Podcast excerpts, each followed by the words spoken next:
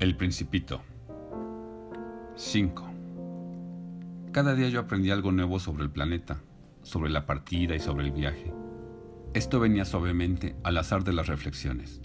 De esta manera tuve conocimiento al tercer día del drama de los baobabs. Fue también gracias al Cordero y como preocupado por una profunda duda cuando el principito me preguntó, ¿es verdad que los corderos se comen los arbustos? Sí, es cierto. Ah, qué contento estoy. No comprendí por qué era tan importante para él que los corderos se comieran los arbustos, pero el principito añadió, entonces se comen también los baobabs. Le hice comprender al principito que los baobabs no son arbustos, sino árboles tan grandes como iglesias, y que incluso si llevase consigo todo un rebaño de elefantes, el rebaño no lograría acabar con un solo baobab. Esta idea del rebaño de elefantes hizo reír al principito. Habrá que poner los elefantes unos sobre otros, y luego añadió juiciosamente, los baobabs antes de crecer son muy pequeñitos. Es cierto, pero ¿por qué quieres que tus corderos coman los baobabs? Me contestó, bueno, vamos, como si hablara de una evidencia. Me fue necesario un gran esfuerzo de inteligencia para comprender por mí mismo este problema. En efecto, en el planeta del principito había, como en todos los planetas, hierbas buenas y hierbas malas. Por consiguiente, de buenas semillas salían buenas hierbas y de las semillas malas, hierbas malas. Pero las semillas son invisibles, duermen en el secreto de la tierra, hasta que un buen día una de ellas tiene la fantasía de despertarse. Entonces se alarga extendiendo hacia el sol, primero tímidamente, una encantadora ramita inofensiva. Si se trata de una ramita de rábano o de rosa, se le puede dejar que crezca como quiera. Pero si se trata de una mala hierba, preciso arrancarla inmediatamente en cuanto uno ha sabido reconocerla. En el planeta del principito había semillas terribles, como la semilla del baobab. El suelo del planeta está infestado de ellas. Si un baobab no se arranca a tiempo, no hay manera de desembarazarse de él más tarde. Cubre todo el planeta y lo perfora con sus raíces, y si el planeta es demasiado pequeño y los baobabs son numerosos, lo hacen estallar. Es una cuestión de disciplina, me decía más tarde el principito.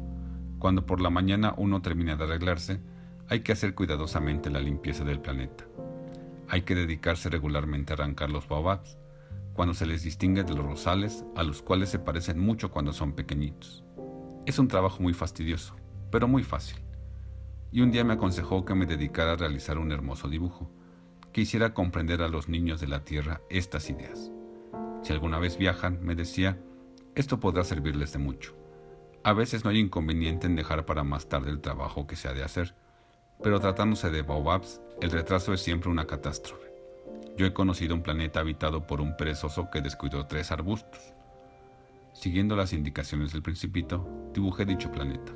Aunque no me gusta el papel de moralista, el peligro de los baobabs es tan desconocido y los peligros que pueden correr quien llegue a perderse en un asteroide son tan grandes que no vacilo en hacer una excepción y exclamar, Niños, atención a los baobabs y solo con el fin de advertir a mis amigos de estos peligros a que se exponen desde hace ya tiempo sin saberlo, es por lo que trabajé y puse tanto empeño en realizar este dibujo.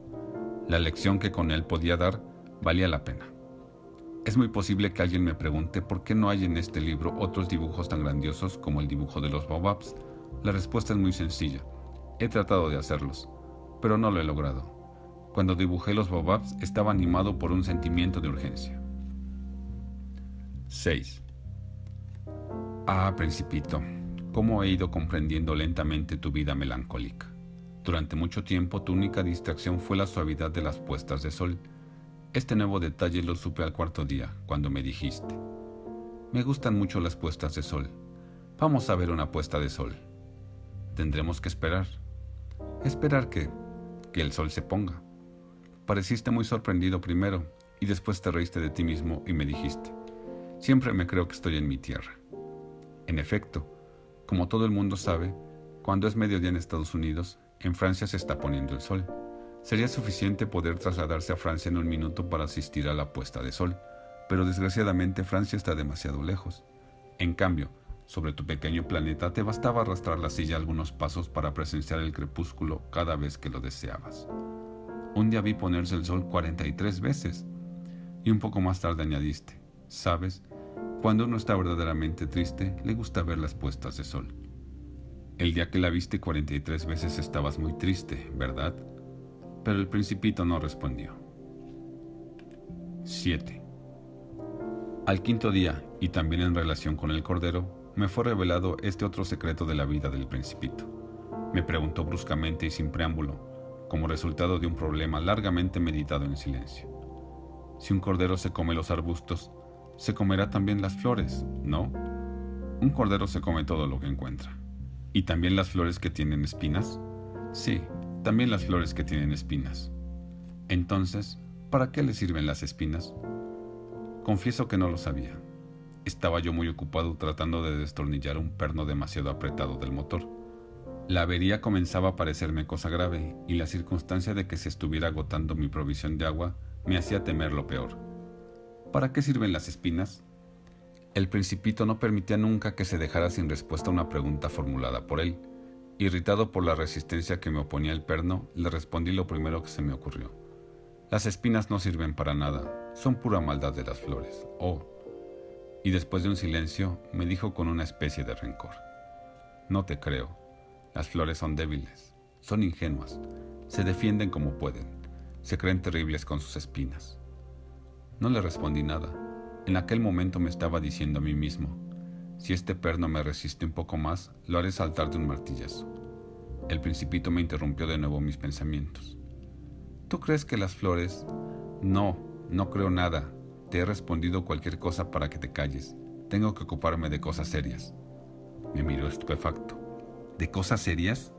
Me miraba con mi martillo en la mano, los dedos llenos de grasa inclinado sobre algo que le parecía muy feo. Hablas como las personas mayores. Me avergonzó un poco, pero él implacable añadió. Lo confundes todo, todo lo mezclas. Estaba verdaderamente irritado. Sacudía la cabeza, agitando al viento sus cabellos dorados. Conozco un planeta donde vive un señor muy colorado que nunca ha olido una flor, ni ha mirado una estrella y que jamás ha querido a nadie. En toda su vida no ha hecho más que sumas, y todo el día se lo pasa repitiendo como tú. Yo soy un hombre serio, yo soy un hombre serio. Al parecer esto le llena de orgullo, pero eso no es un hombre, es un hongo. ¿Un qué? Un hongo. El principito estaba pálido de cólera. Hace millones de años que las flores tienen espinas y hace también millones de años que los corderos, a pesar de las espinas, se comen las flores. ¿Es que no es cosa seria averiguar por qué las flores pierden el tiempo fabricando unas espinas que no les sirven para nada? ¿Es que no es importante la guerra de los corderos y las flores? ¿No es esto más serio e importante que las sumas de un señor gordo y colorado? Y si yo sé de una flor única en el mundo y que no existe en ninguna parte más que en mi planeta, si yo sé que un buen día un corderillo puede aniquilarla sin darse cuenta de ello, ¿es que esto no es importante? El principito enrojeció y después continuó.